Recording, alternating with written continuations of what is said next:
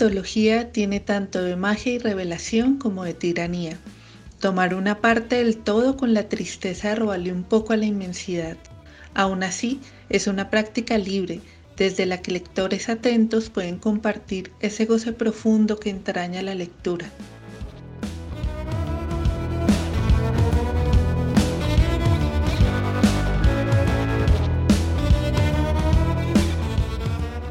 Les invito en este quinto episodio de Postales de Poesía Colombiana, preparado especialmente para lugar poema, a pensar la poesía nacional desde las voces insulares, esos lugares particulares de nuestra tradición y el escenario contemporáneo que navegan en barcos solitarios hacia una tierra de oídos abiertos. En esta emisión nos acompañan poetas de distintas generaciones que en su generosidad como lectores aceptaron la invitación a construir esta breve antología imaginaria y posible, a la que también les invitamos a ustedes a continuar a partir de sus propias lecturas. Agradecemos a las y los poetas Piedad Bonet, Felipe García Quintero, Andrea Cote, Lucía Estrada, Luis Mayarino y Jenny León por aceptar la invitación y prestar la fuerza de su voz en tiempos en los que la poesía es también una forma de resistencia ante la adversidad.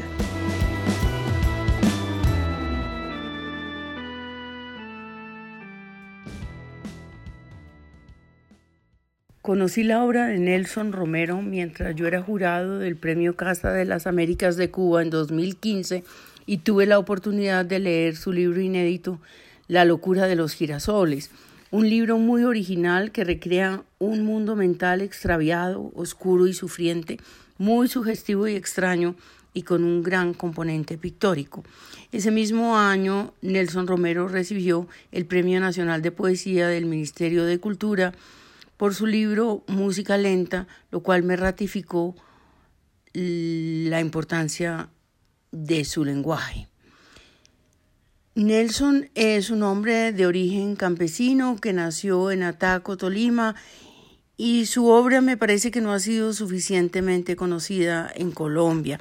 Por eso escogí hoy para leer un poema suyo que se llama El ayudante y que hace parte de un libro que se llama La Quinta del Sordo, que está inspirado en la figura de Goya, el ayudante.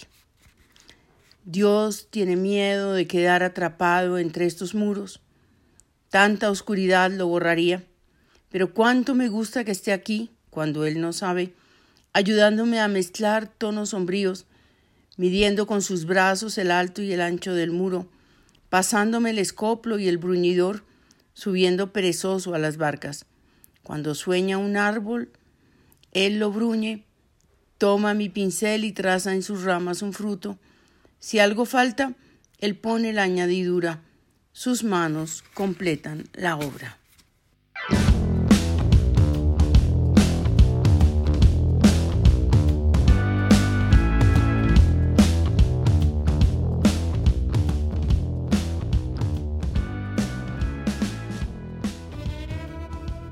Quiero presentarles a un poeta muy singular y muy poco conocido en el panorama poético colombiano.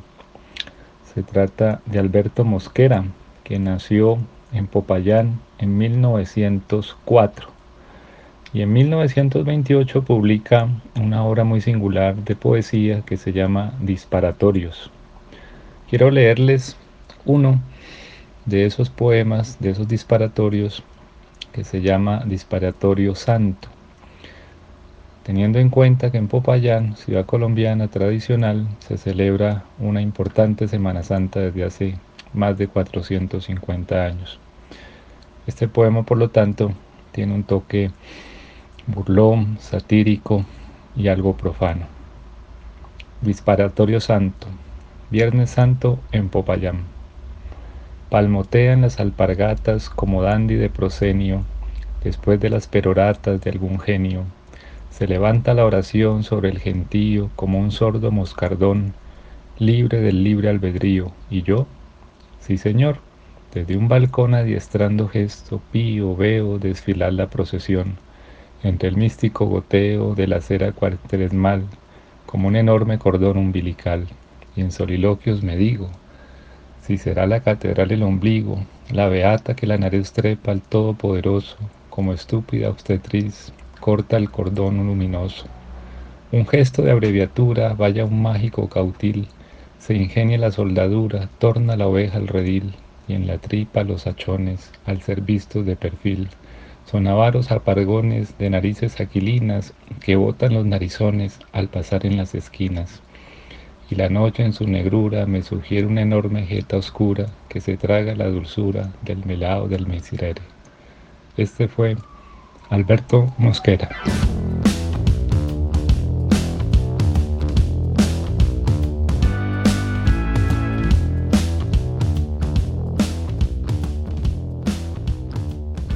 de Candelario Beso, canción del boga ausente, fragmento. Qué triste que está la noche, la noche, qué triste está. No hay en el cielo una estrella, remá, remá. La negra del alma mía mientras yo briego en la mar, bañado en sudor por ella, ¿qué hará? ¿Qué hará?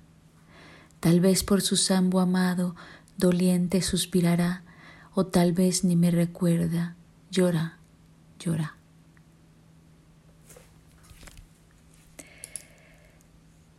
Vuelvo a la poesía de Candelario Beso cuando intento entender el lugar de ese tronco enorme de nuestra identidad y nuestra memoria que representa el río Magdalena. Hay una corriente literaria establecida que se asocia a figuras ya canónicas como Gabriel García Márquez y Álvaro Mutis, que se ocupa de abordar el tema del río como corriente unificadora del territorio y su identidad. Tal idea hunde sus raíces en el romanticismo del siglo XIX, donde textos fundacionales como María presentan un paisaje idílico donde los seres que se cobijan mansamente bajo un mismo proyecto de nación conviven. Pero la voz soterrada de las bogas, el canto excéntrico inclasificable del otro y su condición insular resisten la voz de Candelario Obeso en cantos populares de mi tierra, el poeta restituye a través de su palabra poética el lugar del otro en el discurso hegemónico. Propone una proliferación de la diferencia, la imagen de un río que se fortalece en sus ramajes.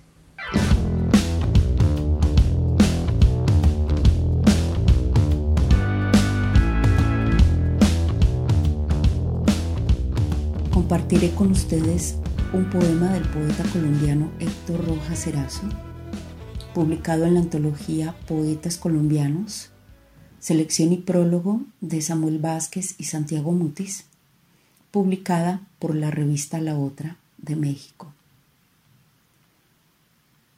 Eso que está ahí respirando. Todo está igual, con los asuntos en su sitio de siempre, el retrato sobre el mueble, la camisa colgada en el ropero, los pormenores del día. Todo sigue lo mismo y sin embargo has oído, presientes, alertamente temes, oyéndote, oyendo sigilar en tu sigilo. Sabes que está ahí, que te mira, que ha olfateado tus tripas y tus huesos, que te mide como presa, como cosa ingerible, esa misma tensión con que lo acechas.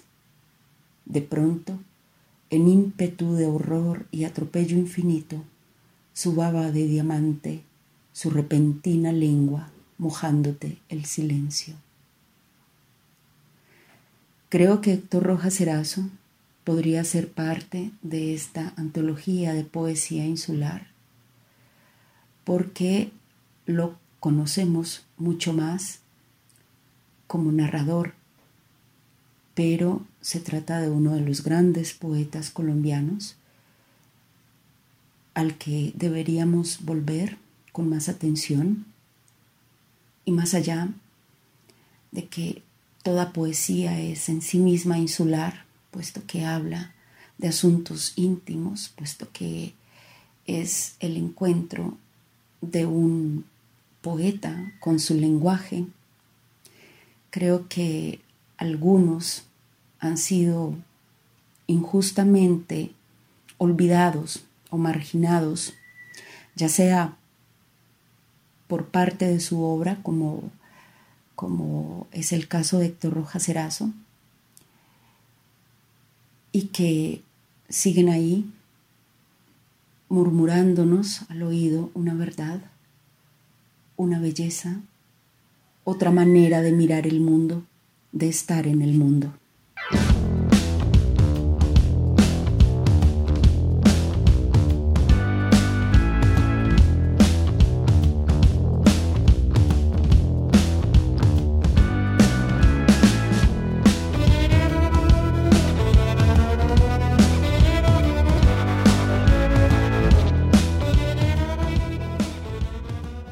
de sus poemas, Jaime Jaramillo Escobar le hace un reclamo al río Magdalena. Quiero leer un fragmento de ese reclamo para explicar luego por qué he escogido a Jaime para este programa. El poema se titula Sarta al río Cauca y el fragmento dice, Si el río Magdalena no me dijo nada cuando yo estaba muchacho, ya para qué me habla, que no me hable, yo tuve una larga conversación con el río Cauca y me lo dijo todo. Todo lo mismo que hubiera podido decirme el río Magdalena, pero el río Cauca me puso la mano en el hombro y me habló al oído. Por cosas del destino, Jaime fue el primer poeta colombiano del que yo tuve noticia, o quizá más bien fue el primero que no pasó inadvertido yo apenas salía del bachillerato cuando una amiga de la época me envió por correo versiones piratas impresas de los poemas de Tierra Caliente y del método fácil y rápido para ser poeta. Esa cuestión de mero azar propició que Jaime, como en el poema Al río Cauca, me dijera muchísimas cosas a tiempo y antes que cualquier otro escritor. Cosas que quizás estaban más y mejor dichas, pero fue Jaime el que primero me las dijo. Y además de ese azar, que me parece bellísimo, Jaime creo que es una voz imprescindible porque se desliga, rompe el esquema tradicional, sobrio y serio de la poesía colombiana y creo que lo rompe con sutileza y elegancia. Quiero entonces leer un fragmento, el fragmento final de su poema Mamá Negra. Mamá Negra se movía como el mar entre una botella. De ella no se puede hablar sin conservar el ritmo. Y el taita le miraba los senos como si se los hubiera encontrado en la playa. Senos como dos caracoles que le rompían la blusa, como si el sol saliera de ellos unos senos más hermosos que las olas del mar. Mamá negra tenía una falda estrecha para cruzar las piernas, tenía un canto triste como alarido de la tierra, no le picaba el aguardiente en el gaznate y si quería se podía beber el cielo a pico de estrella. Mamá negra era un trozo de cosa dura untada de risa por fuera. Mi taita dijo que cuando muriera iba a ser una canoa con ella.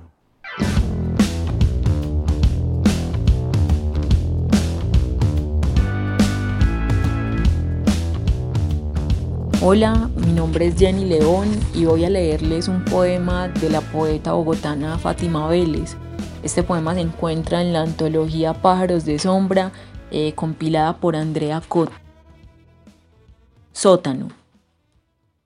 Sótano, que quieres quitar de ahí las telarañas, las capas de moho. Inténtalo, a ver si no aparece de pronto la olla con el arroz pegado, los guantes amarillos que protegen del jabón quitagrasa que te agrieta la piel, y en el silencio de quien lava platos y olvida poner música, el poema se tararea solo, como si tuviera pies, y quisiera hacer de ti un salto. Es, no cabe duda, ese que dice que se llegó al final de la carrera y el premio es otra carrera.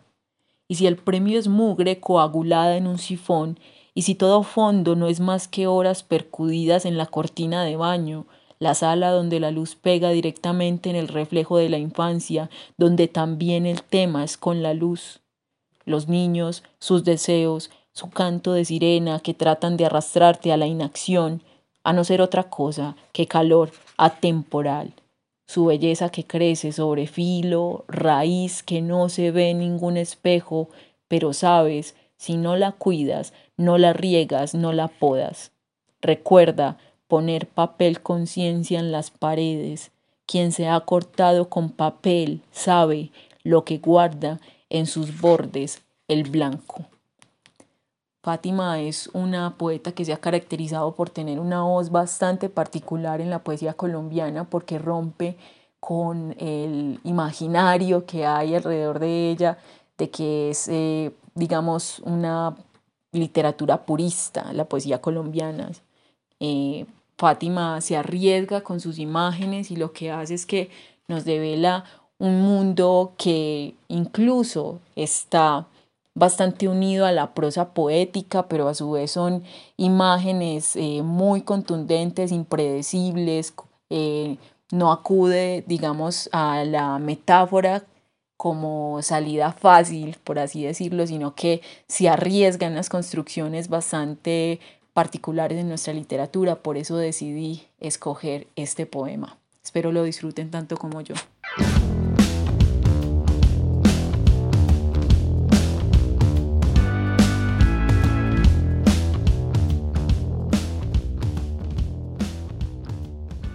La lectura, compañera inseparable del poeta y de toda persona insatisfecha con la realidad e incapaz de ver el mundo de una sola manera.